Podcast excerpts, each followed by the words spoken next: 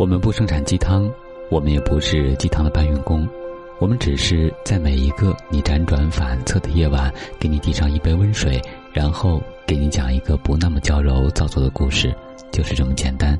这里是听男朋友说晚安，我是你的枕边男友文超。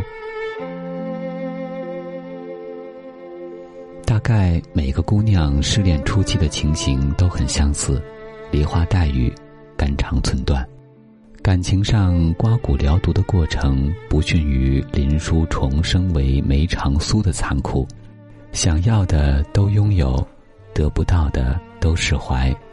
再美的句子，搁在现实里解释，只会是想要的拥有很难，得不到的释怀不易。朋友齐雅和候鸟先生那段爱情长跑结束。销声匿迹，已经过了好几日。吃早餐，琢磨着出发前绕道去看看他有没有为爱而死。就只见身着白色长裙、蹬着十寸高跟鞋的女人，随手把包包扔向沙发，泼辣的喊着：“江阿姨，我快饿晕了，我要吃擀面，我要喝酸奶，我还要煎鸡蛋。”“好啊，好啊，丫头，你失恋好了，我这就给你去做。”江阿姨放下手上的抹布，眼神里满满替她松口气的喜悦。齐雅抢起我的筷子，夹起被我吃过一口的煎蛋塞嘴里，眨巴嘴瞪着我说：“昨晚就听小道消息说你明天要进山，怎么也不知道要把我一块儿带上啊？不知道我在疗伤吗？小姑奶奶，你这风一阵雨一阵的，谁知道你这情感创伤疗的咋样了？”还打算出门去看看你死没死呢？鄙夷的回了他一道一百八十度白眼。我可不会死，前几天还挺憋屈，想着怎么计划把那挨千刀的叛徒给杀了。这两天没想法，太忙了，想想还是算了。人对不住我，我也不是个好脾气的玩意儿，人一定也受不住了，好聚好散吧。放下筷子，看着我，满脸写着凝重。我看着嘴巴塞满煎鸡蛋的齐雅，认真的发问他：“你不会诅咒他了吧？”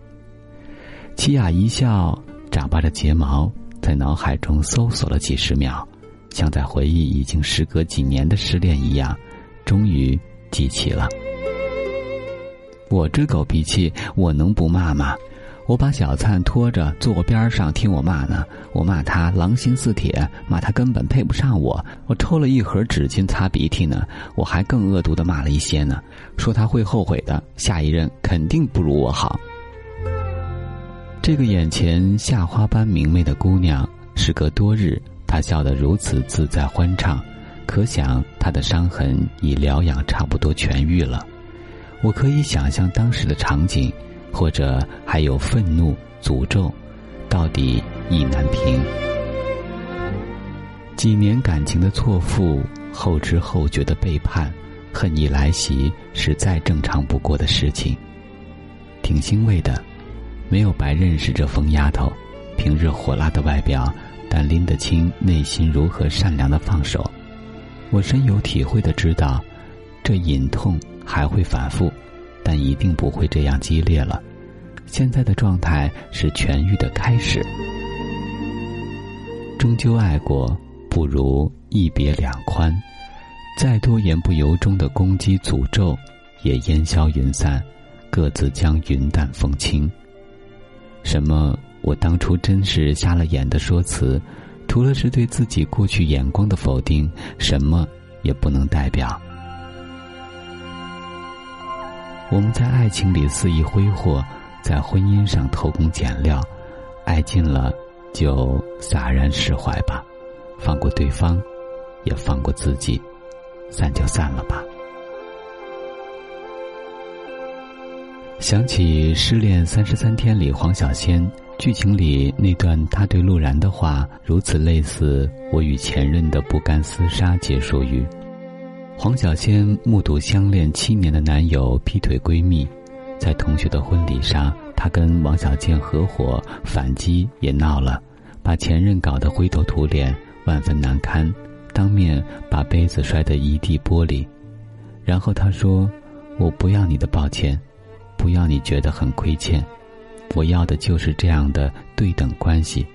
在故事的开始，我们都是真的爱上了对方；结尾时，也是真的恨上了对方。我要你知道，我们始终势均力敌。然后，陆然隔着玻璃对黄小仙说了再见，真的再见了。这样性格的反击，当初只是想让自己心里不甘、舒坦一些，但只一次，再无后续。否则，真成了当初的苦主，才是最难堪的那一个了，也会让心伤的疤痕更加挥之不去。散，现在想来，完全可以像那对明星前任哈林与伊能静那样去散。他们几次用智慧。掐掉媒体策划的一场场手撕前任的戏码，哈林站出来维护前妻，是个好男人，也是个好父亲。伊能静说：“相爱不相害，放下，放过，展望未来。需要多少年相处才能了解一个人？又是要多深入的了解才敢和一个人厮守终身呢？散就散了，随缘吧。”做一个好前任与做一个好爱人，都非常重要。恋爱的温度里说，两个人分手后复合的概率是百分之八十二，但复合后能一直走到最后的只有百分之三，百分之九十七再分手的理由其实都跟第一次是一样的。其实男人和女人的关系很微妙。男女之间一旦曾经有过分手的经历之后，事情就会变得比之前复杂的多，彼此之间的感情再也无法像以前那样单纯、那样轰烈。我们在岁月的某些阶段的确会成为情欲、财富浪潮里的牺牲者、受害者，但是没有任何人有资格做一辈子的受害者。有时候，他应该想想，究竟是什么让自己变得枯朽不堪？是那些几百年前受过的创伤，还是自己一直解不开的梦魇魔障呢？任何艰巨都会过去，然而过不去的，始终是人心。有人说，和前任老死不相往来是一段艰难路；有人说，不能做敌人。因为彼此相爱过，不能做朋友；因为彼此伤害过，于是我们成了最熟悉的陌生人。散了就散了，没必要再去诋毁，没必要再去纠缠，没必要再去重蹈覆辙。当你走入新风景里，终会明白，这种放过是对错爱最大的良善。与道德。我是今晚的主播文超，欢迎关注我们的微信公众平台“男朋友 FM Boys FM”。我们在此月色浓妆伴你入眠，晚安，宝贝。